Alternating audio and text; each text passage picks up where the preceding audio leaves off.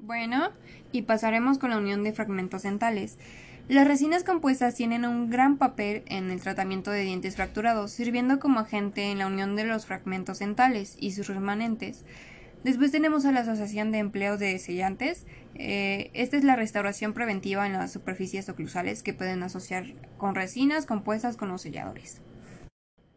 Sustitución de la dentina. El empleo de resinas compuestas como sustitución de la dentina son por razones estéticas o mecánicas. Está indicado en vidrio para soportar el esmalte sofocado. Después pasaremos a la restauración de dientes infantiles.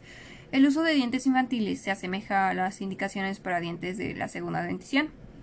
Pasaremos con las facetas estéticas. La utilización de resinas compuestas con la confesión de facetas encontramos invulnerable la indicación, tales como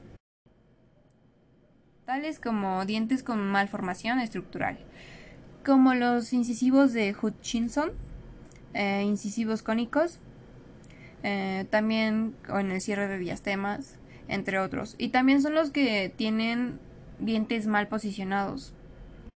La corrección de estos es con la restauración con amalgamas.